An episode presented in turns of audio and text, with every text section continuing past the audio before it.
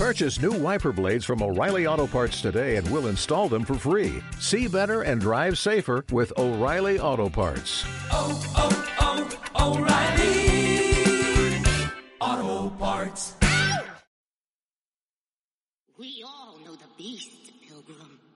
He lurks out there in the unknown, seeking those who are far from home, hoping never to let you return.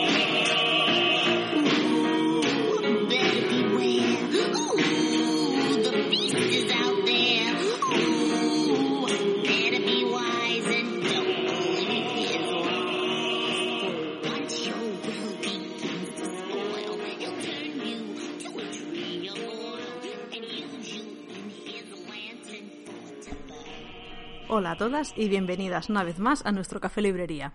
Hoy vamos a grabar la segunda parte del programa Mujeres Terroríficas, siguiendo la estela del que grabamos el año pasado en homenaje al Woman in Horror Month, que se celebra el mes de febrero. Tendremos que comprobar si en un año hemos leído más terror escrito por mujeres y con qué recomendaciones venimos al programa. Me acompañan además dos invitadas excepcionales, como son Marina Tena, bienvenida Marina, Muchísimas gracias por invitarme de nuevo. y Alicia Pérez, que ya es recurrente en el programa, bienvenida también. Hola, ¿qué tal? Y además nos acompaña Miriam desde Galicia con sus cuerdas y sus poleas. Hola. Hoy dos gomets rojos, uno para Bea porque no le da la vida y otro para David porque está con una gripe mortal, así que Solo puede salir con vida uno de los dos, la gripe o David. Así que vas a decir David o Bea, digo, me parece fatal. yo pensaba que también digo, joder, empezamos fuerte, ¿eh, Marina? Fama tengo. Y bueno, nos estamos reuniendo hoy, esta noche, para hablar de mujeres que escriben terror, así que yo creo que lo mejor es empezar cediendo la palabra a nuestras invitadas. Si queréis empezamos por Alicia. ¿Qué libros de qué autoras nos recomiendas leer? ¿Qué libros de qué autoras os recomiendo leer? Eh, yo qué sé, pues cualquier cosa. Tú pones terror en Google y te salen millones de mujeres. No te sale solo Edgar Allan Poe. Sale Ni- Stephen King también. Yo me acuerdo, lo, lo más gracioso que me ha pasado en mi vida buscando escritoras de terror fue que puse en Google. Eh, además, esto me- tuvo bastante retweets y tal hace un par de años. eh, escritoras de terror. Y Google me contestó, quizá quisiste decir escritores de terror. No, Google, no. Quería escritoras. Vale, pues os voy a recomendar a dos. Yo llevo mm, todo el año dando la coña más o menos con las mismas, así que me voy a retrotraer a años anteriores, que son lecturas que he recuperado un poco.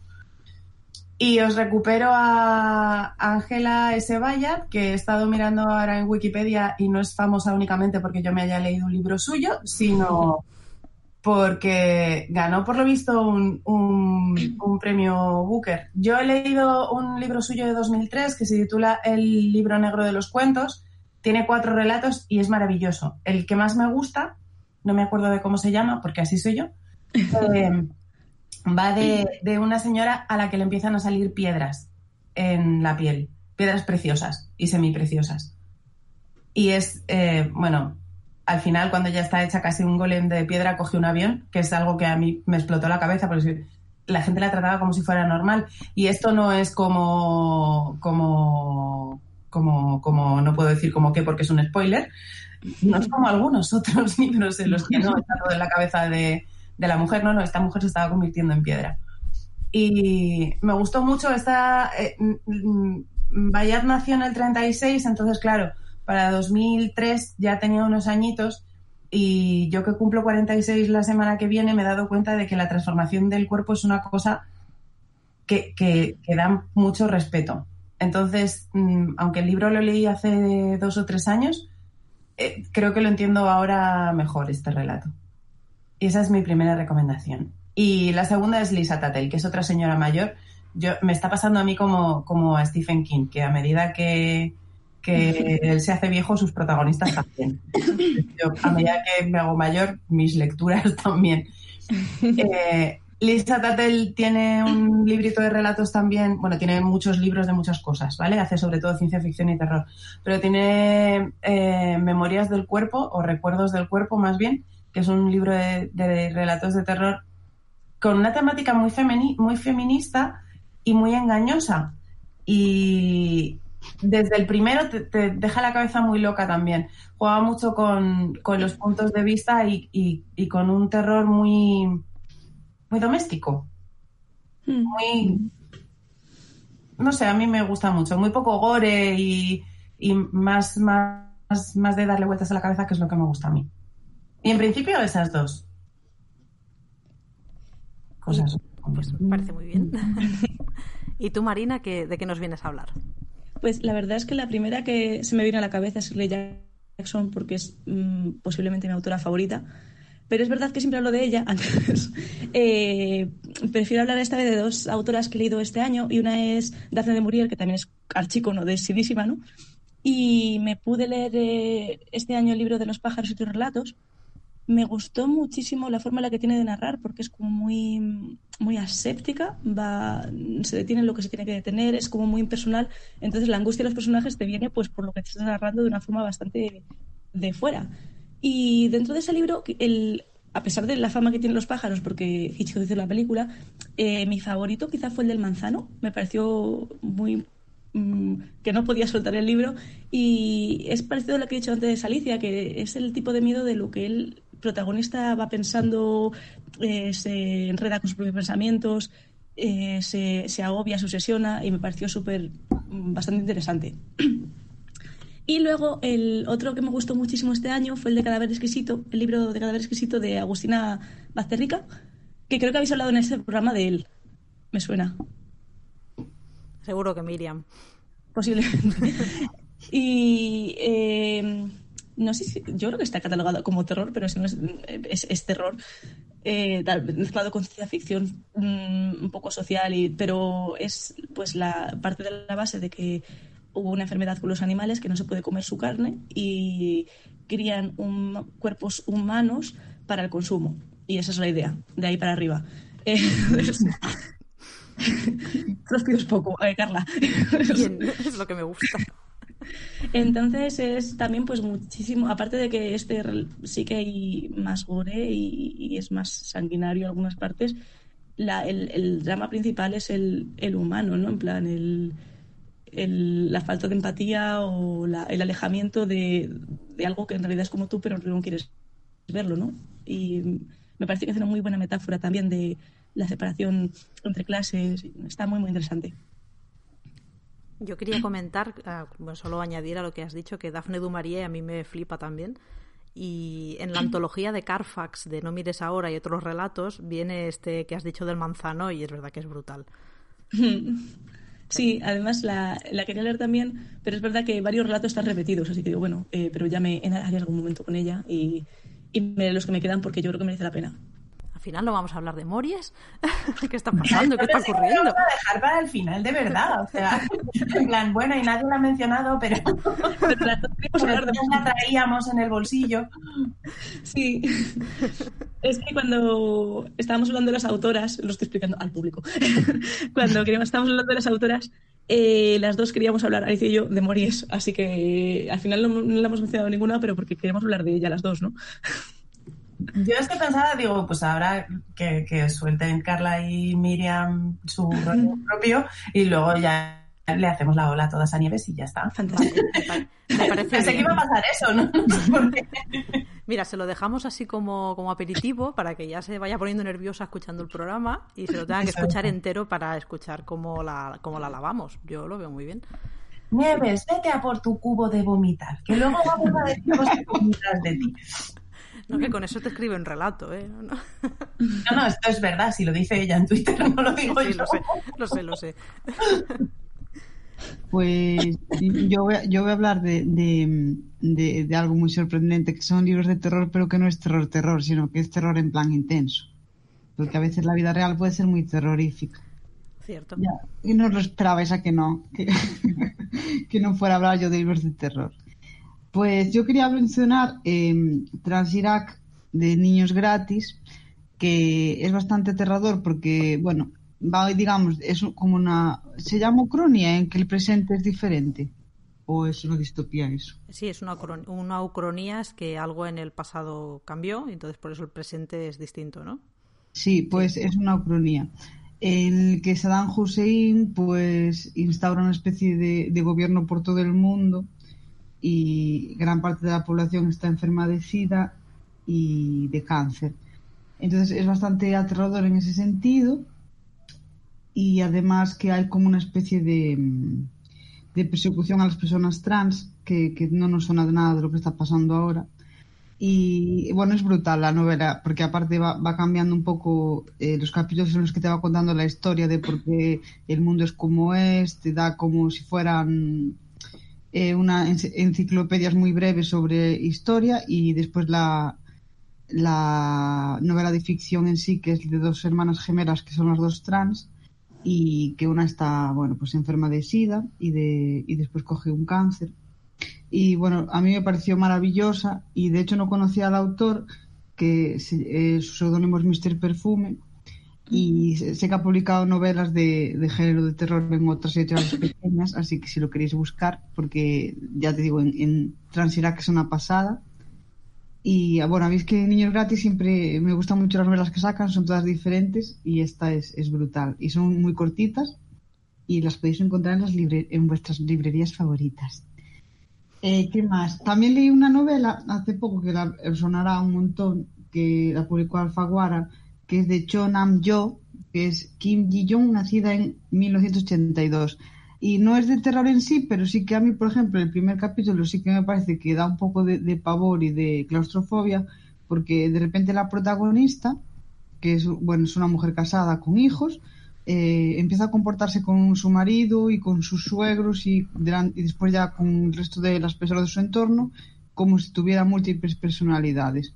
Y a raíz de ahí pues empieza en plan flashback contándonos la vida de esta mujer y, y que explicaría un poco por qué desarrolla este trastorno, que es, bueno, es una novela claramente feminista que denuncia un poco la situación de la mujer en, en China. Y, y qué más. Y también, bueno, por mencionarlo, ya que a mí me ha gustado mucho y creo que Alicia también, el libro de, de las madres no, de que publicó Tránsito, yo creo que también es un poco de terror, porque, bueno, básicamente la novela va de una madre que ahoga a sus gemelos en una bañera. Bueno, discrepo. Un poco de terror es, coño. Un poco de terror es, pero la novela no va de eso. Ya, pero bueno. Eso, eso sucede. Y si eso no hubiera sucedido, no habría novela. Por lo menos para la narradora. Pero, pero ya hablaremos de esto, ¿no? No vamos a hablar de esto en el futuro. En el futuro, sí. Spoiler, programa futuro. Yo tengo que hablar de lo que sé. Yo es que de- después también leía eh, los relatos de Marina, pero no sé si vamos a hablar de ellos ahora o cómo vamos a hacer. También, también vamos a hablar de Marina y de Alicia, que a ver si os pensáis que solo las hemos traído para que hablen de libros. Ja. Era una trampa. Dijimos que no había entrevista, pero sí que hablaremos un poquito de vuestros libros, un poquito. que no os pongáis nerviosas. Bueno, pues después de señoras que ahogan a sus gemelos en la bañera, Que según Alicia no da miedo. Bueno, pues bueno, son cosas que pasan, a ver. Entonces, no pasa nada. todo ok. Ah, mira, no te da mucho miedo. Pero yo soy gemela, joder. Ah, claro, claro. Ay, leyendo desde la propia experiencia. ¿Quién se? En realidad el programa lo estamos grabando con una ouija, ¿sabes? Entonces, Sería gracioso. Tiene buen sonido. pues ha sido Sí, gracioso. sí, suena, suena guay. Y no se oye nada, nada, cómo se desliza el vaso. No. Es una ouija. Madre Ay, Carla, por favor. Es que es muy tarde. ¿a qué- ¿Quién coño se ocurrió grabar a las 10 y media de la noche? Cada vez. Ay, no se esté riendo, ¿vale? Bueno, Me encantó, Marina. No peguéis a Carla, es muy tarde. exacto. Mari- Marina es mi, es mi paladina. ¿Qué pasa? Oh. Uh, sí. a tope. Bueno, fuera coñas. Ah, yo vengo a hablar de dos libros que curiosamente a mí me suelen gustar mucho, los libros de terror con bicho, con cosa sobrenatural, cosa chunga de la que da miedo. Pero últimamente he leído dos antologías de terror intimista, intensito, que todo el terror que da es lo cotidiano, del que le gustaría a Miriam, del que le gustaría a Alicia seguramente. Uno es Las cosas que perdimos en el fuego de Mariana Enríquez. Lo publica Anagrama. Me ha gustado muchísimo, realmente. Es si habéis leído a Samantha Schweblin, es, me ha recordado bastante a su antología de Pájaros en la boca, que son estos relatos que parecen cotidianos, pero entonces hay un giro que te trastoca y te hace darle vueltas a la cabeza, como decía Alicia. Y te hacen sentir inquietud, total inquietud. Mm, La verdad es que es muy recomendable. Ahora acaba de sacar una novela, que es un tochazo además, pero me gustaría leer algo más de ella antes de enfrentarme a la novela. Por ahora, en relato breve, me está gustando muchísimo. Kentucky's, que, que se supone que no es de terror, es, es se lee súper rápido, es novela y es, está muy bien. A mí me, me ha gustado mucho. Es buenísima. A mí me gustó mucho esta de Kentucky. No sé si la comentamos en un programa hace tiempo, porque me la había leído yo y, y me gustó mucho y me dejó muy tocada de la cabeza. Además, también recomiendo de ella Distancia de Rescate, que da bastante mal rollo y es una de estas novelitas súper breves, más corta que Kentucky todavía. Y es de madres e hijos, que es lo que a ti te gusta también. Spoiler para... Spoiler para otro programa de mayo. Y el otro que traigo lo acabé justo ayer y es El niño que comía lana de Cristina Sánchez Andrade.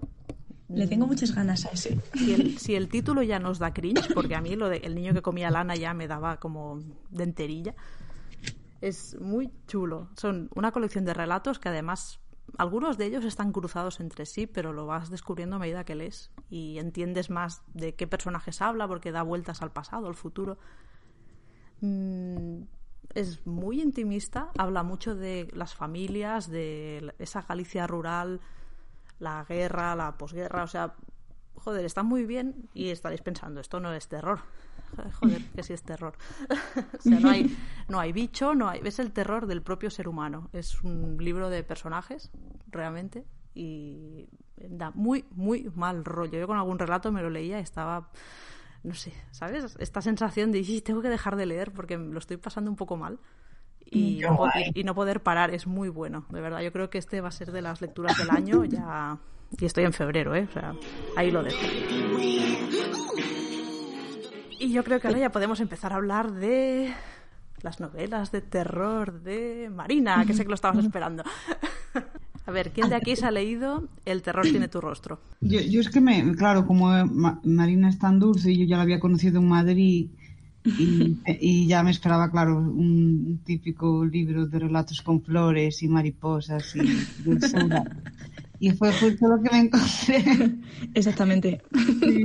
Lo que se vende en el título. Una, una, una delicadeza absoluta. No, la verdad, eh, a, a mí eh, me gustó mucho y eso que es un género que yo no leo nunca, pero eh, tenía muchas ganas de leerte y, y- y lo disfruté mucho, sobre todo porque, bueno, eh, me gusta el poderío de tus personajes femeninos, obviamente, ahí ya, ya, ya me compras, y, y la, la visceralidad de lo cotidiano que, que es el terror y, la mezcla de, de realidad con fantasía. No sé, yo es que los fui devorando porque aparte sí que es verdad que los fui leyendo cuando iba pudiendo en mi presente caótico y no sé, a mí me, me, gustó mucho tu estilo y me parece muy maduro además.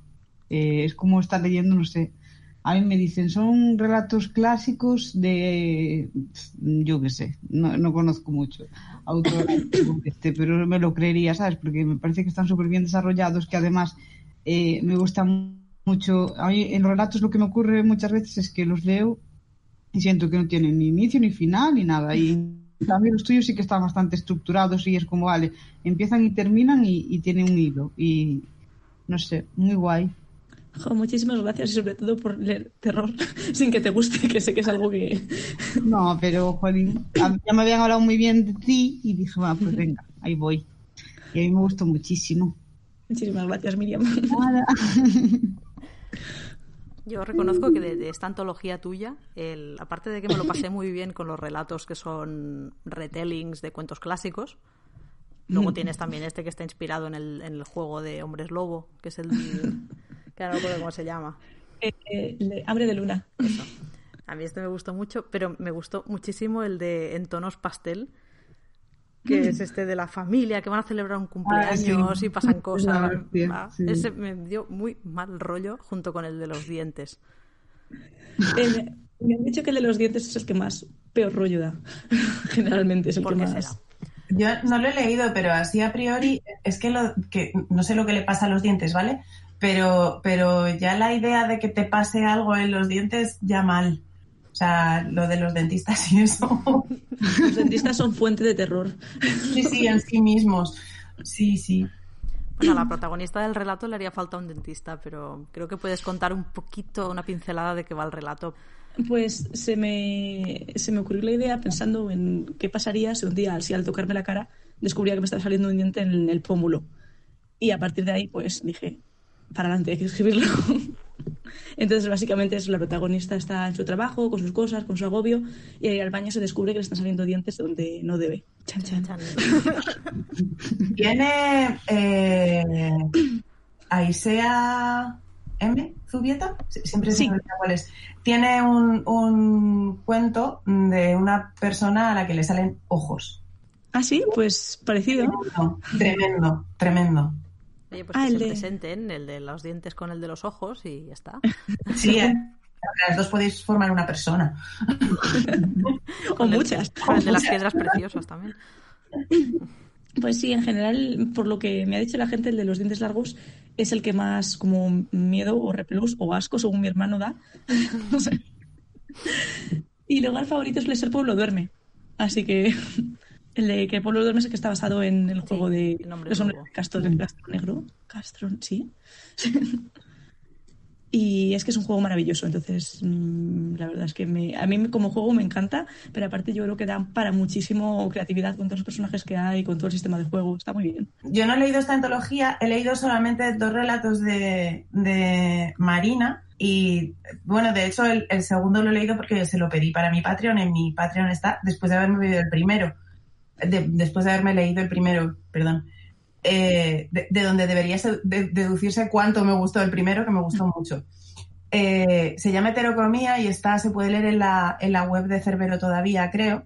Es muy, muy cortito y es una pasada. Es una pasada porque mm, tú estás leyendo a, a la narradora, que es una mujer que está muy triste, muy triste, muy triste, muy triste, muy triste, y está muy triste y está tan triste que, que tiene que hacer algo para solucionar el futuro de su hijo. vale, va de madres, pero... Un poco te gusta a ti una buena madre. pero. ¿eh? y, y- y, bueno, toma una decisión aterradora y el, el kit del terror en ese relato está en, en una, de, las cosas que más me gustan a mí de, de escribir terror, de la gente que, las que, que lo escribe bien en este sentido, ¿vale? Que es eh, hasta dónde puedes llegar, hasta qué cotas de terribilidad puedes llegar por amor. Hmm, sí. Es maravilloso. Y el Sí. que está en, en mi Patreon, que se llama La calle del hombre muerto, eh, no es lo mismo, ¿vale? No, no, no tiene nada que ver, pero la estructura de angustia, angustia, angustia, angustia, angustia, solución de la angustia, es muy parecida, o sea, la, la, el, el, el crescendo ese de, de angustia es muy, muy parecido y también hay ahí su cosa de esto lo voy a hacer por amor, no por el mismo amor, claro. Es una manera un poquito más retorcida de, de verlo. Y está genial porque nunca sabes, bueno, en ninguno de los dos relatos sabes por dónde va a salir. Y tú te vas, agu- tú te vas angustiando con la narradora. Tú dices, a esto, esto no va a acabar bien. No, no va a acabar bien, pero, pero quieres saber. Y además quieres que se salven. O sea, quieres que algo bueno les pase porque son buena gente en realidad. Y, y joder, la buena gente. Es que me gusta, lo que me gusta hacer mucho es jugar con el, el narrador, porque de entrada tú cuando lees un narrador y te está contando sus problemas, tiendes a empatizar con ese narrador. Y a veces empatizas sin saber qué tipo de persona es. Entonces yo creo que eso es muy divertido, rollo de tú estás hacer que el lector empatice con cierta persona hasta que se dé cuenta de qué tipo de persona es, ¿no? O qué hasta dónde está dispuesto a llegar o esas cosas. Es, es entretenido. A mí lo que me mola de esto es que eh, luego la gente somos un poco así como somos. Entonces tú eh, nos engañas, ¿no? Y nosotros empatizamos con ese ser que, que al final no es tan bueno como parecía. Pero como ya nos hemos comprado esa moto, defendemos la moto porque es la mejor del mercado. Y cuentas a ti mismo elucubrando hay unas justificaciones para lo que han hecho, dices, no, es porque yo al, al de, al, al- a la niña de, de la calle del hombre muerto le he encontrado como siete justificaciones distintas. No, Alicia, no puedes. Esto no puedes. Claro que puedo. Alicia, Alicia puede, con eso y con más, vamos, déjala, déjala un par de Yo, días. yo La he creado yo, no se puede justificar. que sí que sí que se puede. Además, yo qué sé, ¿de dónde ha venido? Pero eso es un poco bestia. No, no creo eso, ¿vale? Pero, Ya, ya. pero, pero yo sí que me compro el drama de la muchacha. A ver, no sé. No lo sé, yo creo que no la justificaría, pero bueno, ahí está lo divertido, ¿no? Y que al final la ficción es también mucho para jugar y, y el terror da muchísimo para jugar. Y luego lo que, que a ti también te gusta mucho, lo de las relaciones familiares y eso, es que ya no solo para jugar, también para denunciar, ¿no? Pones una madre y de entrada parece que va a ser buena siempre. Y, y cuando empiezas a leer una madre dices, esta mujer es madre, va a ser buena. Y todavía tenemos ahí ciertas cosas que, que te está bien darle la vuelta a la literatura, ¿no? Hombre, es que Mamá, mamá, te quiero. Que. Sí, está claro que la, ma- la figura de la madre en el terror se emplea mucho más que quizá el padre. Y es por esa sensación de seguridad, entre comillas, todo, ¿eh? Seguridad, mm, calidez, cercanía en la familia y es como muy fácil de que te la giren en un relato de terror. Y por imposición también, ¿no? Porque yo creo que al final había más presión sobre la madre que el padre de hacerse cargo de tal. Y entonces eso también hombre, para mucho. la que sea Laura Dern, que tiene el, se que acaba de, de llevar el Oscar a la mejor actriz de reparto, se lo ha llevado por un monólogo en el que dice precisamente eso. En- no sé si habéis visto eh, Historia de un matrimonio. Es No, eso, todavía como, Tú estás ahí sacrificada toda la vida por tu hija o por tu hijo y es lo que tienes que hacer. Y él se levanta dos noches seguidas porque el niño llora y es un héroe. Sí, sí, sí, eso Es, pasa. es horroroso eso. De todas formas, la madre, es que la madre es una mujer, eh, por lo menos hasta ahora. Se considera que, que solo pueden ser madres las mujeres, ¿vale? Las mujeres cis. Y, y- y como mujeres, pues ten- tienen, las madres, tienen doble obligación, todas las que vienen por ser mujer y todas las que vienen por ser madre. Y, y se, se- se asumen tantas cosas, tienen tantas obligaciones, que incluso si escribes una madre que solamente se porte como una persona normal, o sea, quiero decir, como cualquier mujer sin hijos, que, que no es que eso sea la normalidad, ¿vale? Me explica muy mal, pero me entendéis, ¿verdad? Sí. Sí, Te parece rara. Escribí una noveleta una vez que de hecho es la, eh, de la se la acabo de pasar a Carla, en plan de... la- y es, la idea también principal un poco era hacer una, una de las protagonistas fuese una mala madre y una buena persona. Y, y, con, y, y es como, parece como raro o difícil de hacer, ¿no? Porque se asume que, que como que se es madre ante todo y que primero tienes que ser buena madre y luego lo demás, no sé. Sí, luego lo demás ya sí es. Sí, lo demás sí, eso. Da un poco de miedo. Da, da mucho, mucho, mucho, mucho miedo, mucho. Y el, el libro que comentaba Miriam, el de las madres no, va un poco de eso, va de, de una señora que se obsesiona con, con este asesinato y para ella su hijo recién nacido o hija recién nacida pasa a un segundo término y se siente súper culpable por eso. sí, Porque se siente ¿cómo culpable. puedo tener otro interés? Como por ejemplo que va a llevar al bebé a la guardería por primera vez y las otras madres llorando y ella en plan, ¡ah, qué alivio! De que dejar aquí al bicho, ¿sabes? Y, y ella se sentía muy mal por eso. Y bueno, pero yo, yo tampoco, yo creo que a lo mejor también ese tipo de cosas pues habrá que cambiar un poco lo que se considera mala madre, porque yo creo que eso tampoco es ser mala madre. Ser mala madre Sí, es algo sí. muchísimo más aterrador. No, en el caso de que estaba comentando no es, no es tampoco, no es como mis madres malas madres. Claro. No es- digo, no es que seas, eh, sino que mala madre negligente y esas cosas. Pero la Pero- que lleva a los niños a la guardería es la que los ahogó en la bañera. No, No, no, no, no, era tu amiga de la universidad. Vale. Ah, digo, joder, a ver, aquí me salta un paso, ¿eh? Ah, por cierto, Marina, que hace un año que te entrevistamos para el podcast y acababas de sacar legado de plumas. Y Sí. es espectacular todo lo que has publicado en un año. O sea, Pues la verdad es que da un poco de vértigo. Jolín, es que estaba pensando, le voy a preguntar dónde la podemos leer para que los oyentes tal, y luego piensas, ¿dónde no te pueden leer más bien, ¿sabes? Marina Stamp. Y casi todo de miedo, además. ¿Todo de miedo? Creo que todo de miedo. Pues casi todo, ¿no? Sí, Caray. sí, sí, sí. ¿Te gusta escribir terror, Marina? Ah, obligada, digo, puf, qué pereza. No, ¿qué te, qué te ofrece el terror que no te ofrecen otros géneros? Aunque sé que la fantasía es uno que estás ahí bordeando. La fantasía me gusta mucho también. Pero el terror yo creo que te permite jugar mucho con los. mm, con todo lo que son obsesiones, miedos, deseos, todo este mundo interno como que lo explora mucho más el terror a lo mejor, ¿no? Mm, se, hay muchísimos relatos, historias y tal que se basan de, y si esto llega hasta tal punto, lo que he dicho antes a Alicia, ¿no? Hasta, hasta dónde puedes entregarte por amor, y eso al final se convierte en terror. Entonces me parece más que juega mucho más con eso, con la, la parte interna de, de uno mismo, y todos los pensamientos y todos los deseos, incluso el subconsciente. Y me parece muy guay. De hecho, ahora pronto saldrás en una antología nueva de Literap que se llama Hotel Caronte. ¿Nos puedes contar un poquito de este relato, de dónde te vino la inspiración para... Eh, es que si lo voy a contar así, el relato va a parecer súper súper soso y muy simple porque es como que al final el giro final es lo que le da sentido a todo, ¿no?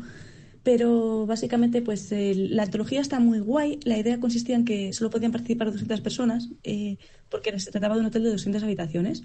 Entonces tú podías hablar con otra gente, entrelazar tus relatos con los suyos y había ciertas cosas que tenían que pasar. Una niña en camisón, un gato, había un cuadro, eh, elementos que podías usar, algunos son obligatorios, otros no. Entonces la mía es una mujer que está, eh, mm, pues, que le acaban de dar una paliza y habla mucho de James, que está en la bañera, que ha bebido mucho, que tal, y toda su sesión es llegar hasta la máquina de hielos y para, para conseguir un cubo de hielo, porque el, el hielo eh, anestesia y el hielo ayuda a quitar las heridas y eso. Y en el camino se va encontrando con, pues, con algunos de los huéspedes del hotel. Los hoteles también dan mal rollo. A mí sí no tanto, los hoteles quizá no. Hombre, un buen hotel de, de mala muerte da miedito a veces. ¿eh? No tanto como una Alexa. ¿No tanto como... Una Alexa. Imaginaos un hotel con una Alexa en cada habitación. En cosas que dan miedo, antes de grabar el podcast estábamos hablando de los Alexa y Marina tiene claro que van a dominar el mundo y que no quiere uno en su casa. Por supuesto, yo os lo pienso poner fácil. Tampoco me voy a enfrentar a ella porque no quiero morir joven, pero, se lo- pero tampoco le voy a facilitar las cosas, ¿no? Ya mire una ermita. Yo tengo una, le hablo con simpatía y le doy las gracias y tal, se nota, ¿eh? No Te matará la última. O me matará rápido, no me enteraré, yo me conformo con eso. Y bueno, y tú, Al- Alicia, también escritora de fantasía, terror, ciencia ficción, artículos. Tú escribes de todo. Yo sí. ¿De qué eres escritora? ¿De qué? ¿De palabras? Sí, no, a mí me gusta escribir y ya está. Y, y- y dependiendo del momento y dependiendo de la historia, pues una cosa u otra. Fantasía y terror lo que más. Y, y- y fantasía oscura que está bastante cerca del terror en realidad, o por lo menos de, de cómo me planteo yo el terror. Mm.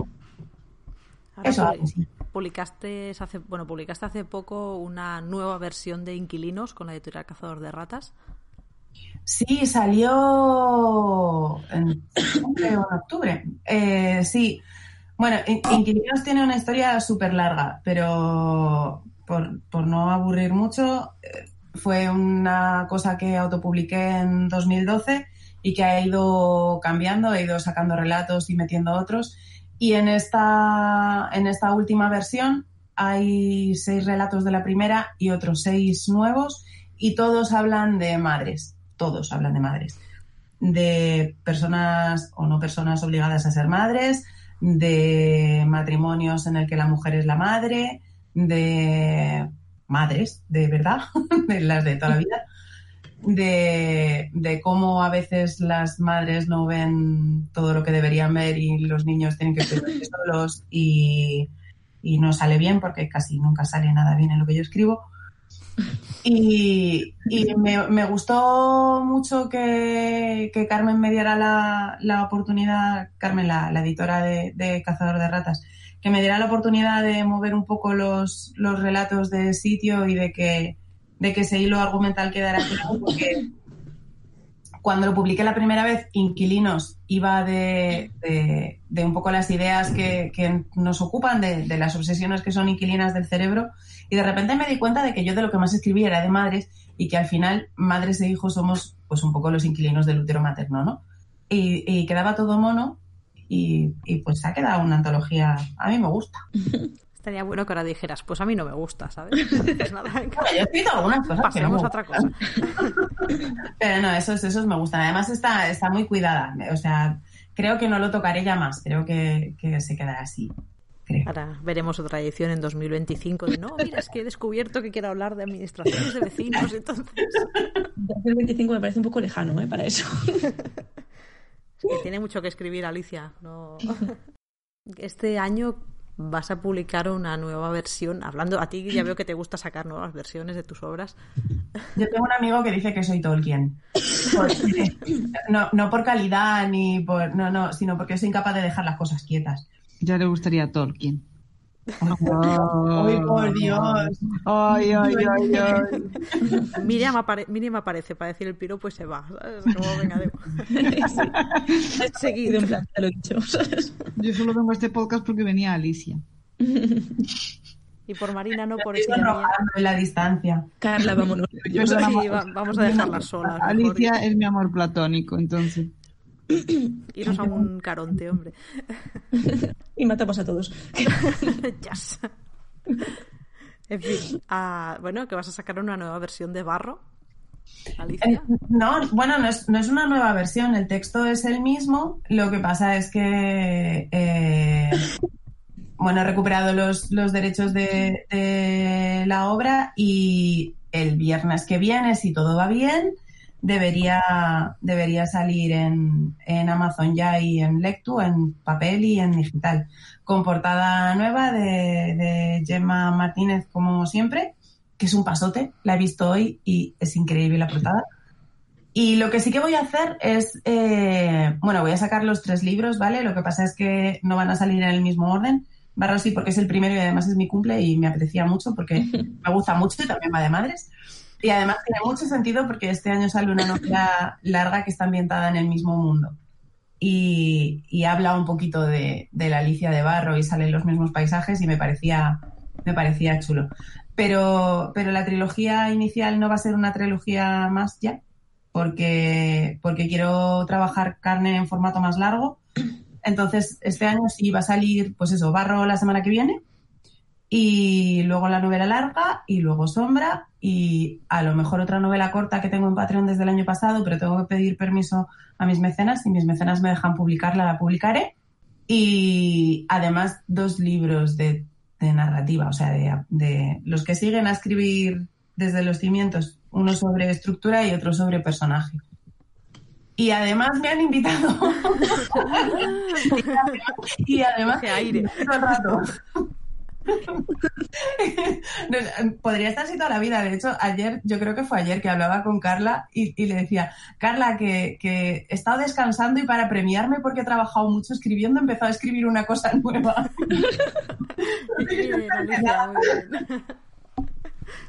Por cierto, para quien nos esté escuchando, eh, la novela Barro sale el viernes 21, que Sí. como publicaremos el podcast ya será la semana siguiente, que no haya que no haya confusión. No sé si el viernes 21 de febrero es mi cumpleaños. Mi sea, cumpleaños es el viernes 21 de febrero. Voy a decirlo otra vez porque igual no ha quedado claro. Cumplo 46 años el 21 de febrero. Porque me voy acercando a los 50 y me da como cosa. Lo Ya. llevas bien, ¿verdad? ¿Cómo? Lo llevas bien, ¿verdad? Un poco regular. Hasta ahora lo llevaba muy, muy bien, pero hoy me he dado cuenta de que en mi cabeza tengo 30 años y son ya 16 de, de desfase. Bueno, pues el 21 de febrero es el cumpleaños de Alicia, por si nos ha quedado claro. Y la mejor manera de felicitarla es comprando su novela Barro o escribir desde los cimientos o mm, inquilinos O mandarme un GIF en Twitter, ¿eh? que también. También. o dejándole una opinión en Goodreads sosegada. Eso, Eso guay. mola, Sí, sí. sí, sí, eso mola mucho. Y a ti, Alicia, ya que a Marina le pregunto qué qué le aporta escribir terror, ¿a ti qué te aporta leer terror? No, a mí casi nunca, casi nunca paso miedo cuando, cuando leo terror. Pero, pe- pero me parece fascinante porque, sobre todo en, en el terror más de personajes, porque, bueno, si, si hay bicho, en realidad lo que estás leyendo es una novela de supervivencia con bicho. Pero, pero, o, o, bueno, si hay cosas sobrenaturales, pues la magufa que hay en mí eh, está deseando creérselas. Porque es mucho más interesante si de repente yo meto la mano en la pared de mi casa y, y aparezco en otro lado o saco una extraña sustancia que me hace súper inteligente. Hombre, Yo- es que las cosas de terror luego suelen tener su contrapartida. Yo no sé si. Bueno, pero a priori no he dicho bueno o malo, es interesante. Vale. Pero por lo general, cuando, cuando leo terror así de, de personaje, es que me, me- me- me fascina, pues, pues lo que decía del relato de María, por ejemplo, o de, de Marina, perdón. Eh, eh, me, fascina hasta qué punto el ser humano es capaz de retorcer las cosas que se consideran buenas. O de convertir en buenas las cosas que se consideran malas, porque al final un poco el, el terror va a eso, va de, de pervertir lo, lo humano. Me, me parece fascinante, porque, porque todo el mundo cree que es bueno. Y pues no. Me gusta esa reflexión, ¿eh? Gracias. Creo que hemos hablado de un montón de autoras de terror y nos estamos dejando para el final a alguien que espero que Sí. esté cogiendo el cubo con mucha fuerza porque lo va a pasar mal. Hablemos de Nieves Mories. ¿Quién empieza? Ay, es maravillosa. Yo estoy de acuerdo, a mí me da mucha envidia. Mucha, mucha, mucha envidia. Es que ni siquiera, escribe también que ni siquiera es envidia, y eso lo doy gracias de que exista. Oye, yo no, yo a mí me da envidia. Eh, es que mm, a mí, yo le he leído la, la chica descalza, que me gustó muchísimo, y como la había leído ahí dije, voy a comprar el de Asuntos de Muertos, y fue alucinante, porque era en plan, digo, ¿cómo puede escribir tan bonito algo tan horrible? Todo el libro, todo el libro, sí. me encantó. Y además, Asuntos- conforme... Asuntos de muertos es una pasada. Sí, pero además conforme pasa el tiempo y lo recuerdo o cojo y leo cosas, digo, es que va mejorando, ¿sabes? De, eh, me parece impresionante. Tiene todo lo que, todos los temas que trata y sobre todo cómo cuenta todo lo que cuenta. Es increíble. Y que te parezca bonito. Muy bien. 10 de 10. Sí, sí, sí. Ahora podemos hacer como en los cómics y decir, ver programa número, no me acuerdo, de Café Librería en el que hablamos con Nieves de... Tendrías que acordarte, Carla. A mí me gusta mucho porque, eh, a ver, se, se puede escribir de- desde diferentes emociones y de- desde diferentes lugares. Eh, y puedes escribir desde la cabeza o puedes escribir desde las tripas. Y lo mejor, lo mejor, lo mejor de todo es cuando consigues escribir desde las tripas, pero de manera más o menos ordenada como si escribieras desde la cabeza. Y esto Nieves lo hace muy bien. Nieves parece permanentemente enfadada cuando escribe. Y esa energía se traslada muchísimo al, lector. Yo, a, a- a mí me, me conmueve por eso. A mí me, a mí me llegó mucho Asuntos de Muertos y también Agnus Dei, porque creo que hay mucho de Nieves, bueno, sabemos que lo hay, ¿no? Pero cómo lo transmite en el libro, tú lo estás leyendo y dices, aquí hay, no, esto no es un, un cuento que se lea, que se lo ha imaginado, aquí hay mucho de ella volcado y eso también le da un... Es, sí, el, la- la- el, el peso de la verdad. Pero, a ver, está en Asuntos de Muertos y está en cualquier cosa que leas de, de Nieves, porque tiene por ahí relatos cortitos que en principio dices, a ver, es imposible que te haya pasado todo lo que escribes, sobre todo porque además estás viva, teniendo en cuenta lo que has escrito, en fin. Bueno, a lo mejor está con Iguija. Y el, que te ha gustado eso, ¿eh? Pero el pozo de verdad está ahí. Y a mí me parece tan difícil escribir eso. Es que escribir terror y no es nada fácil, creo. Ya lo comentamos un día de qué es más difícil escribir terror o, o humor, ¿no? Porque qué es más difícil hacer sentir a la gente el, el terror, el miedo, la inquietud o hacer reír. Y creo que realmente las dos son muy difíciles de las dos caras de la moneda son muy difíciles de, de escribirlas. Yo diría que es más difícil escribir humor, ¿eh? Para mí también. Yo Sí. creo que también. Bueno, pues nada. pues haber venido, haber venido al programa el día del humor. Todo lo que sea feliz. Que te cuesta sentir felicidad, Miriam. A ver, la agresivo pasividad no. Es que el humor, tío, o sea, el- eh, lo que te hace gracia a ti a lo mejor no le hace gracia a nadie más. sí. ¿No? Sí, o, o es tan tonto que dices, eh, me da vergüenza confesar que esto Y los miedos eh, son personales, pero también hay miedos universales, ¿no? No sé. Sí, es que eso sí. A ver, Las madres, Las las madres, madres son terroríficas. Los saltamontes.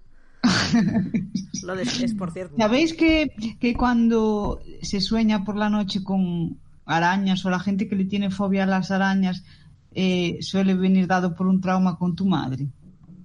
Ay, me encantan las arañas. ¿Eh? Que a mí me gustan mucho las arañas. Pues no sé, hija, tú. Ahora, Yo vi un ahora- sobre eso. A mí, por ejemplo, me da mucho miedo, pero... eh, A mí cero. pero mm, no es que tenga ningún problema yo con mi madre. Mamá, hola. Suerte que tu madre no escucha el programa, hija. Que antes decía que, por cierto, hace un año que descubrimos que a David le dan miedo los saltamontes y llevamos un año torturándolo con los saltamontes. Que, qué pena que no estén hoy en el programa. Pero lo que quedará. y lo que le queda. Y le llegamos a hacer en su cumpleaños un libro con relatos de saltamontes y con ilustraciones y todo. O sea, pobre no. Yo de pequeña dormía en la parte de arriba de una litera y recuerdo una vez que, de, típica ventana de noche de verano que dejaba la ventana abierta, que sentí como una mano en el tobillo y miré y había un saltamontes enorme que, que había saltado por la ventana y tomé mi tobillo. Yo creo que es David y se muere ahí. Se queda ahí, al día siguiente le encuentran seco. Sí, sí, le pasa eso. Era ya un patatús, vamos. Pero no, son bichos simpáticos, no hacen nada. Bueno, tengo que decir, antes de que terminemos de hablar de saltamontes, Ya habíamos, ac- ya habíamos acabado, eh, Alicia. que Nieves, Nieves saca este año un- una novela nueva y, y quizá una novela corta también, pero esto último no estoy segura. Eh, quiero decir que no estoy segura si es este año o no, que la saca así. Y yo he leído las dos, ninguna se parece a ninguna de lo que ha publicado hasta ahora y las dos son mejores. O sea, eh, yo, yo apartaría dinerito y sitio en la estantería para, para lo que se viene este año de Nieves Mories. Pues tienen nivel alto, ¿eh? Yo, ahí, la- a mí la novela larga me gusta, es compleja de leer, es más compleja que cualquiera de las dos, pero la corta me parece deliciosa. Y hay arañas, Mira qué bien. La larga es la que sacará con Dilatando dilatando mentes, sí, es un pasote. ¿Para cuándo sale esta? ¿Es en julio? ¿En mediados Creo de que lo han dicho, ¿no? No estoy segura, creo que sí. Pues desde luego sí, porque yo las veces que la he leído mm, me ha encantado. mm, De mis lectu- mejores lecturas del año pasado también, Nieves. Y, y sí, y es que es maravillosa, es que es que es hipnótico cuando la estás leyendo. Es que a ver si le dan un premio de esos a los que la nominan de una vez ya. Pues sí, A ver. Lo estamos esperando porque se lo merece realmente. Sí, Sí, se compran dos cubos de vomitar, pues se compran dos, pero dadle el premio ya. Un premio en forma de cubo. Oye, mira. Eso es cruel. No, pobre. Que ojalá se le reconozca más todo lo que todo lo bien que escribe y, y su obra, porque caray. Y que salga en otra editorial también, que además es Dilatando Mentes, que hace unas ediciones espectaculares. Esto va a ser va a ser de esos libros que yo creo que vamos a atesorar en la estantería. Yo tengo, tengo muchas ganas de, de leerlo, sí, sí. O sea, de, de tenerlo en la mano, leerlo ya lo he leído. Besito, Nieves. ¡Mua! Ya dejamos la- de hablar de ti, tranquila. La larga no de araña es la pequeña, has dicho, ¿no?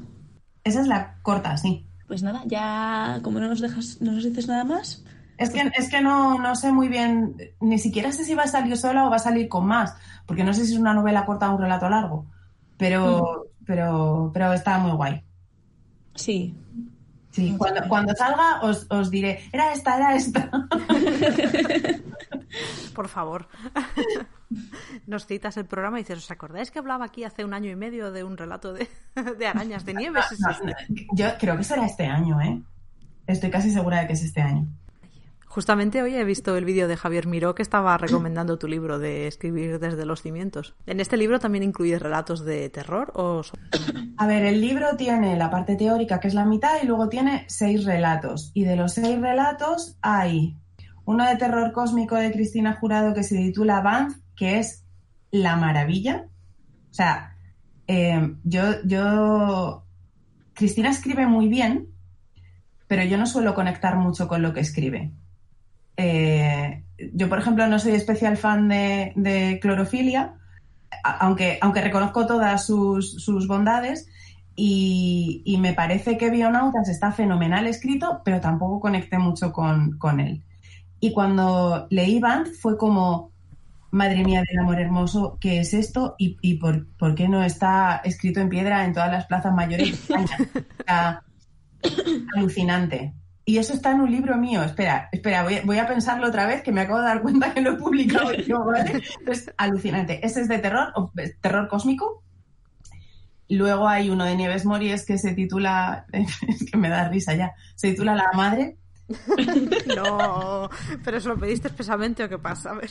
Pues de hecho, eh, el relato iba a salir en Sinécdoque, pero, pero como nos disolvimos antes y ya estaba escrito y yo ya estaba planeando Patreon, pues se lo, se lo pedí y, y nos pareció a todos bien, a todos los siete, y, y me lo cedió.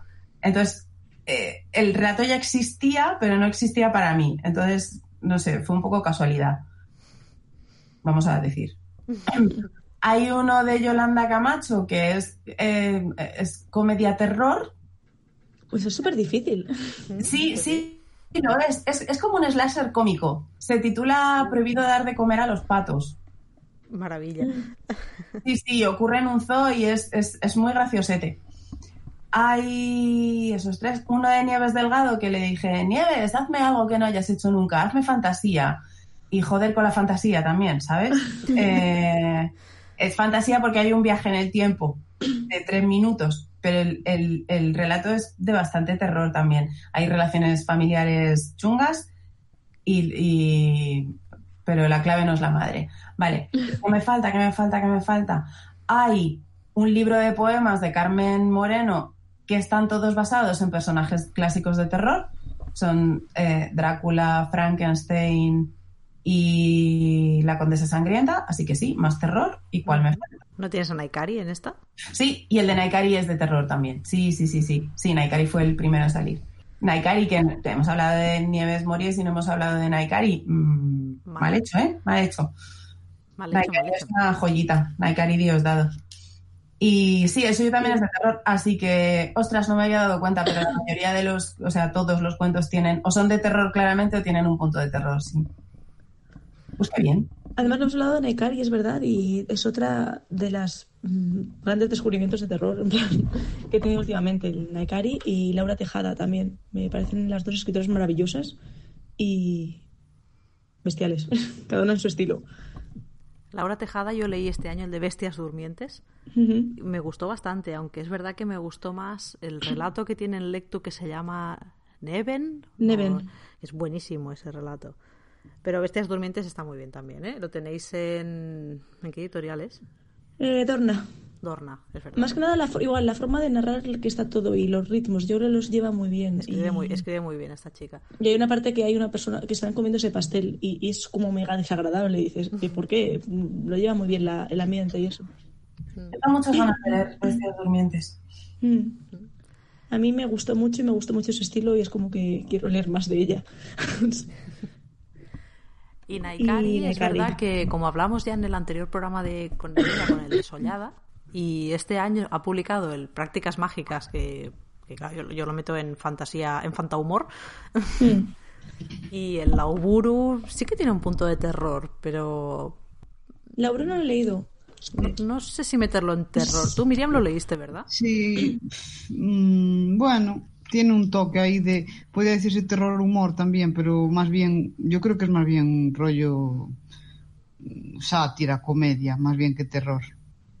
Aunque bueno, tiene ahí un Pero toque. si, si alguien no ha leído Naikari, yo recomendaría que empezase con el relato que tiene del cerdo, que yo la conocí por eso y me Sí. pareció impresionante también la forma que tiene de narrar y cómo hace terror de algo cotidiano y también el costumbrismo que hay. Y además, Sí. está gratis. Mm, luego ya lo demás se lo compráis, pero ese, para que no hace- Ese, ese- ese es muy bueno y el, el libro de Desollada también. A mí el de Desollada me gustó muchísimo. Sí, A, a mí el- yo, yo la, la cono- la conocí con el, con el cerdo también y fue como, madre mía, ¿qué, qué es, qué es esto? ¿Por, por qué escribes así, persona tan joven? Está, está muy, muy, muy bien. Y a mí de eso ya me gustó mucho también. Mucho, mucho, mucho, mucho. Ya hablamos de él en el podcast muchísimo porque nos gustó mucho. Yo la entrevisté. Es verdad. Pues yo me fui a presentarla a su pueblo. No. Pero no la conocía. No, no, por supuesto la conocía todo el mundo, ¿vale? Entonces fue como, hola, vengo a presentaros a esta chica que conocéis de toda la vida, pero Pero he venido yo a presentarla. sí, sí, Alicia explaining. Es un amor, además. Y, jolín, a, a nosotras siempre que le hemos pedido, por ejemplo, en, el, en las revistas de Café Librería también le pedimos un relato, también se ofreció, siempre- no sé, que están varias antologías también, no solo, no solo son estas novelas que estamos comentando. Buscad, Sí. Buscadla y leedla porque merece mucho la pena. Sí, sí, sí, sí, sí. ¿Nos estamos dejando a alguien? Eh, bueno, también Celia Ñu, es que muy bien terror. Eh, Aracnefobia. aracnefobia. Aunque lo que más me gusta de Celia no es en sí el terror que escribe, sino la forma que tiene de escribir, que siempre tiene que ser súper rara. Pero, pero a mí, ¿sabes? En plan, pero siempre juega con la estructura y, y aracnefobia es, mm, es terror. Pero lo más interesante es la forma en la que está contada la historia, ¿no? Que dices, ¿cómo puedes contarme el final al principio y aún así como que todo siga, se mantenga la tensión y esté bien? Sí, es una, es una pasada este. Y el de Corre, Renina, Corre, eh, mm, da- a, a mí no, pero porque va de bichos a mí los bichos me gustan bastante, pero a- aseguro que a David le daría mucha grima. No sé. Este lo tengo pendiente, la verdad. Y también juega con la estructura. En plan, yo me pasé la mitad de la historia diciendo, no me estoy enterando de nada. Y luego ya dije, ah, o sea, ya conectan los dos puntos y dices, ah, ahora. Y luego ya todo tiene sentido. Sí, le gusta, es verdad que le gusta ir experimentando y es chulo ver cómo va creciendo también ella. Creo que vamos a leer muchas cosas buenas de Celia todavía. Sí, Y es, es guay ver el, el principio de cómo van despegando estas. Bueno, como, como contigo, Marina, también. Que ya ves en un año de, de- de haber sacado legado de plumas a todo lo que has publicado, lo que te hemos presentado, te hemos reseñado, te hemos hablado. Sí, una- la verdad es que una- estoy muy una emocionada. La verdad es que da gusto, ¿eh? Hay un montón de gente eh, escribiendo terror, un montón de gente publicando, bueno, de, de- de- de mujeres, publicando terror, escribiendo terror y leyendo terror. Es maravilloso. Yo sé que bonito. nuestro es una burbujita porque estamos todas en el mismo sitio y parece más grande de lo que es, sobre todo si luego lo comparas con lo demás. Pero, ¿qué quieres que te diga? Yo solo tengo una vida. Con lo que estamos escribiendo ahora, Sí, voy tirando. Sí, yo parto de que iba persiguiendo a mi padre por la casa para que me leyese, en plan, papá, a ver qué te parece esto. Que haya gente que me quiera leer voluntariamente me sigue alucinando a día de hoy. Bueno, algunos nos persiguen, ¿no? Algunos les sigo persiguiendo. Es que en realidad que, que alguien te quiera leer es, es, es que hay, hay uf, tantas coincidencias ahí, tiene, tiene que haber suerte, tiene que haber conexión, tiene que ser el momento, el lugar, tiene- o sea, es, es que madre mía, nos, nos quejamos mucho los autores en general eh, de que se nos lee poco, pero es que es muy difícil llegar a, un auto- a un autor en concreto, ¿eh? Sí, es, es difícil, porque aparte, entre todo lo que hay para elegir y que tampoco se lee tanto, ya es difícil que te elijan a ti. y una vez elegido que les gustes. Claro. Es el siguiente paso, que esa es otra, para que, para que vengan a... Sí, a sí, jugar. Es, o para es- que repitan o hablen bien o lo que sea, sí. mm, es- es muy difícil cuando, cuando te dedicas a escribir, eh, cuando inviertes tiempo en, en escribir, tienes, yo creo que hay que hacerlo con poca esperanza, quiero decir, con mucha pasión, te tiene que gustar mucho, porque es que lo más probable es que no llegue a ningún lado. Mm. O sea, lo lógico es, es que te lean poco. Lo decía Rosa Montero en una conferencia que dio, que le preguntaron qué consejo le daría a una autor novel y ella dijo que, que no se encariñara con su trabajo demasiado. y, era precisamente por ese plan, de decir que a lo mejor tú lo que tú haces te obsesionas, lo que nos ocurre mucho, sobre todo cuando empezamos, es que nos obsesionamos mucho con una historia en concreto y esa historia a lo mejor no llega a nada y tienes que dejarla ir y que vengan otras y aún así a lo mejor no llega a nada tampoco y eres tú la única persona que quiere ese libro. Eso también es muy aterrador, pero es que puede ocurrir. Es una reflexión que hago. Es decir, tú escribes una novela y tú la quieres mucho y te gusta mucho y la disfrutas mucho, pero a lo mejor solo la vas a querer disfrutar tú. A lo mejor no llega nadie más. Bueno, pero eso tiene que bastar, ¿no? Mm, pero basta, porque yo creo que no. Depende de para Hay- qué escribas al Yo creo final, que sí, ¿no? en plan, hombre, a ver, evidentemente si te lee más gente, te, mm, si como escritor que te lea mientras más gente, pues te hace más ilusión, ¿no? Pero al final si uno escribe porque necesitas contar la historia, con que haya, de- te llega un comentario de una persona de te he leído esto, me ha encantado, no sé qué, ya es como que ya has cumplido tu misión, ¿no? no sé. Yo creo que, que- yo creo que, a ver, que sí, pero que en realidad siempre buscas más. Yo creo que si ocurre eso te queda un poco un vacío. No sé, creo, no lo sé. Que soy muy conformista en la vida. Tú eres muy naif. En plan, me ha leído una persona, bien. A y ver, yo- solo me ha leído una persona, no puede ser. No, no. Yo, yo quiero que me lean millones, ¿eh? No, no, no, Yo, yo, yo cortado ya. millones, por favor. Necesito millones de lectores porque yo quiero vivir de esto muy bien. Pero, pero si no me leen, a ver, el berrinche inicial me lo llevo igual, ¿vale? Pongamos que saco mañana. No, pero aquí todos estamos muy dignas, ¿sabes? Que parece que a nadie le importa, pero No, no, no, no, no. Cla- Claro que te tía, importa. duele un montón. Es que es el dolor de decir, Dios, nadie me va a leer esto que yo llevo trabajando tres años. Y te cuestionan muchísimo tu valor como escritora Claro. y, y- y todas esas cosas.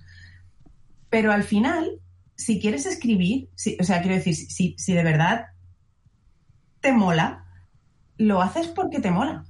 Y a veces merece la pena llevarte un... un- para, para darte cuenta de que, de que, bueno, mira, pues puedo con ese palo, yo lo que quiero es escribir. Sí, pero si tú escribes y escribes y escribes y nunca nadie te lee, ni nunca nadie te publica, ni no, no llega a nada, nada de lo que escribes, yo creo que al final, al final lo dejas de hacer. ¿Qué sentido tiene? No Vale. sé, yo conozco gente que escribe mucho y ni siquiera intenta publicar, sino que escribe. Y escribe pues a diario y tiene muchas historias, pero que no tiene en mente ni siquiera enviarlo, ni, ni subirlo al blog, ni nada. También está el eso, el escribir como, pues, porque es por escribir, ¿no? No sé. Porque sí, porque disfrutas. A mí me, me parece genial eso. Yo, de hecho, cuando, cuando autopubliqué Inquilinos en 2012, yo no los iba a publicar, los relatos. Pero yo estaba en un entorno un poco regulero en Facebook donde la gente publicaba unas mierdas impactantes y yo decía, colegas, si vosotros habéis publicado eso y la gente os está leyendo, yo no voy a dejar lo mío en el cajón. Y aquí estamos. Sí, que no quiero decir con esto que, que no aspire nunca a ser leída, ¿no? Pero.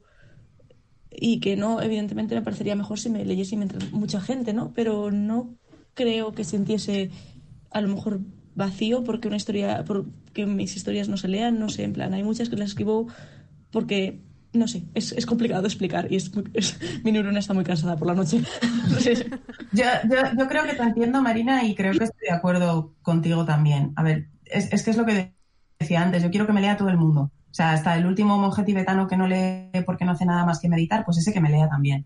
Pero si no, eh, si, si no lo consigo, pues después del berrinche, porque evidentemente te pegas un berrinche, sobre todo si has publicado o lo has intentado, pues bueno, mira que le den dos duros. O sea, es, es que yo me tranquilizo escribiendo, yo me desahogo escribiendo, yo comprendo mejor el mundo escribiendo.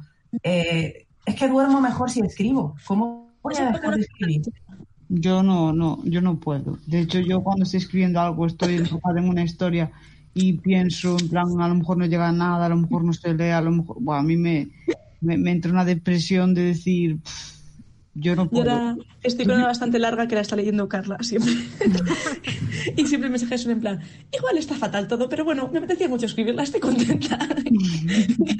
Bueno, a ver, pero ya te la ha leído alguien que soy yo, Marina. Bien, ya está. Ahora, envi- ahora envíame la segunda parte, joder, que, me... que quiero saber no, qué pasa. estoy castigada. Mira, basta. Yo es súper gracioso porque solo tengo la necesidad imperiosa de mostrar algo que he hecho cuando estoy segura de que hay algo que está mal y no encuentro qué es. Cuando estoy convencida de que lo que he hecho, lo que sea, está bien, me da un poco más igual. Tiene sentido. Mm. En plan, que no soy así para nada, pero, pero tiene sentido eso realmente. En plan, cuando hay algo que te está molestando de no me encaja del todo, ¿no? Sí, sí, es- dime qué es esto porque lo estoy haciendo mal y no sé qué es lo que estoy haciendo mal y me estoy poniendo los nervios. Pero tensa, ¿eh? O dame otro punto de vista, sí, sí. Pero cuando estoy segura, que, a ver, puedo estar segura y equivocada, ojo, pero cuando estoy segura de que me ha salido bien, Pues ya está. le da a publicar y ya está. Sí, tal cual, ¿eh? No lo creo. También hay, hablando ya, esto no hemos sido el tema, pero de tipos de escritor, hay escritores como que son muy objetivos con su propia obra y otros que, que, que no sabemos lo que estamos escribiendo, si es bueno o malo o no, todo eso, ¿verdad? Luego ya, yo creo que a lo mejor depende más de si tienes formación como editor, como corrector, todas estas cosas que al final ayudan a analizar tu propia obra. Yo creo que, Marina, tú, por ejemplo, piensas que todo lo que escribes es malo. Entonces, tenemos que leerlo, tenemos que leer los demás para darte nuestra opinión y decirte, Marina, basta ya de auto de autoflagelarte con tus cosas. Y Alicia, en cambio, la veo como más segura de como lo que dice ella, que ella escribe y si cree que confía en su texto, pues está bien. Y ya está. Y se queda, se queda como más tranquila. Y luego está Miriam. que ora mucho. No, a mí no me gusta nada de lo que escribo, pero al mismo tiempo sí. El, el nexo de unión. Exacto, exactamente. Eso es lo que me ocurre. a No me gusta todo lo que escribo, ¿eh? Yo escribo, escribo unas mierdas a veces. Pero bueno, escritas están. Es, es- es que, yo qué sé, solo tengo un cerebro, no puedo dejar todo lo que pienso dentro, porque me crecería y me saldría por las orejas y sería todo. De verdad. Y eso sí quedaría para una buena historia de terror. O por lo menos de mucho asco.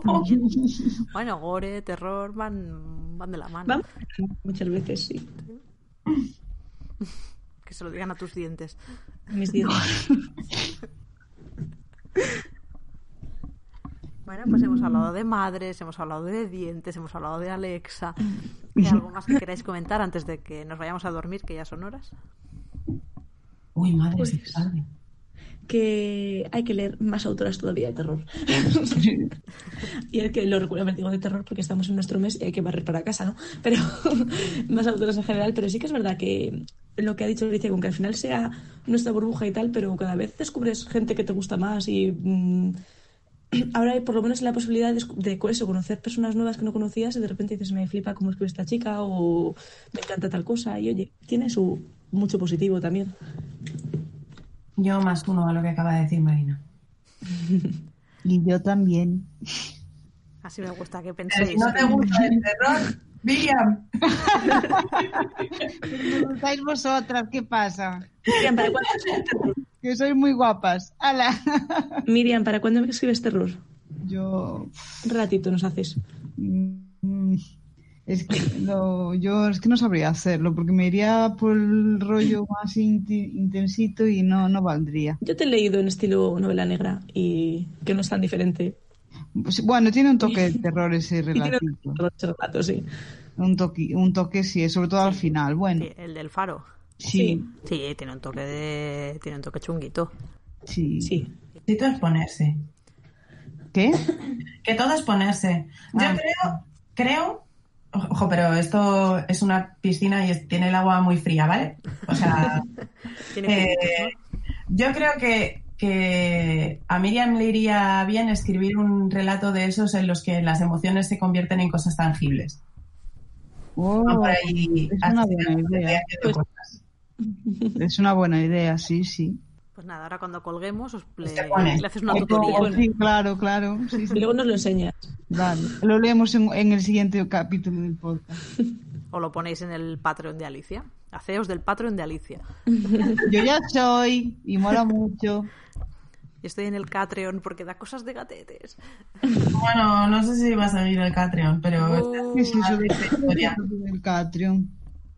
Es que solo tengo dos mecenas de, de, de Catreon. Maldita Que es sea. más elevado. No. No, es el más barato. Es el que estamos los que no escribimos, entonces le damos dinero a Alicia igual, pero nos Ah, envía vale, fotos vale, de sus vale. gatos. entonces Vale, está vale. bien. Pero bueno, nos cambiaremos de, de recompensa, no te preocupes. Bueno, pero si queréis leer a Marina, haceros mecenas de Alicia. ¿Que queréis Es leer eso. a Mories? Haceros melenas de... me- Melenas. Melenas. de Alicia. Y así, así. Y dentro de poco, todo el mundo. Como Alexa. Como Alexa, sí, sí. ¡No! Ahora mismo tengo 12 relatos de autoras que no son yo. ¿Y tuyos otros cuantos? Míos hay bastantes y hay una novela entera. Mm. Eso dilo todo. Casi nada. Y ella, bueno, pero no, esto no era, perdón, no era publi mía. Ya, fin. Te he dado, te he dado pie yo para que hagas publi, hombre. Bueno, pero ya está hecha. Bien. Tiradme vuestro dinero, que os daré mucho contenido a cambio. Ahora tengo un taller literario, además. Sí. Sí, sí, para los mecenas de los euros. Y ha ido genial el primer intento que ha sido en, en enero. Han salido un montón de, de relatos de terror también. Casi todos. Sí, sí. Fíjate, ¿eh? Qué poca influencia, ¿eh? Haceos del patrón de Alicia, haceos tutorías de Alicia, os enseñará a escribir relatos de terror, que parece que, que es lo que le está dando más. Mira, Miriam, apúntate a una tutoría con ella y escribes el relato de las Alexas que conquistan el mundo, no sé. Vale, venga. Ahora voy.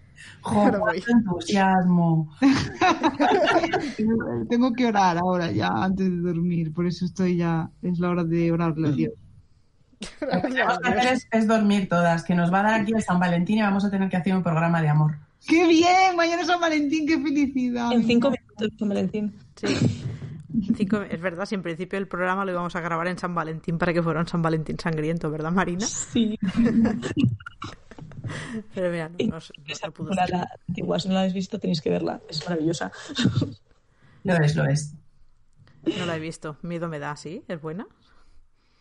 A ver, eh, Bu- Buena, o sea, buena de domingo por la tarde con palomitas es bien. eso No, es. eh, vale, bien, entonces me gusta. Vale, y Noche de Bodas. Ay, esa es buena de verdad. Sí, sí, sí, sí, sí, sí, sí, sí. Esa es buena de verdad, está muy bien. Y además es de romántica San Valentín, una boda, claro. Que puede salir mal. Bien, bien. O sea, nos vamos aquí con libros y con películas tróspidas para ver. Bien. Estos son los podcasts. Pues nada, Pues nada. Sí, Muchas ahí. gracias por invitarme otra vez. A pesar de la primera. A ti por venir por segunda vez, a pesar de la primera. Muchas, muchas gracias por dejarme que por fin pueda hablar con Marina durante un rato largo. Pues sí. Porque hace tiempo que nos conocemos, pero es que nunca hemos hablado. No, no, es como, hola, hola. Nos ponemos nos- como, los, como los animes que se les ponen los ojos grandes y con estrellitas y ya, esa es toda nuestra interacción. Sabéis que hay una cosa que se llama chat, que podéis hablar cuando queráis. Es- es lo- yo lanzo la idea. ¿eh? Que- Pues sí, además. Pues, Alicia, ¿por qué no hemos hablado antes? No lo sé, Marina, no lo sé. Hablemos de madres que matan hijos. Por amor. Café Librería, uniendo escritores. Pues nada, un saludo y muchas gracias por todo. Y buenas Hay que, eh, Carla, hay que hacer el, el adiós de la Iwija. ¿Hay de qué hacer de qué? Despedir la Iwija, o si no se queda abierto el portal. Ah, Claro. es verdad. Clatu barada nictu. Venga, Ay, no. hasta la próxima. Un besito. Adiós. Chao, chao. Hasta luego. Volvemos en 30 segundos.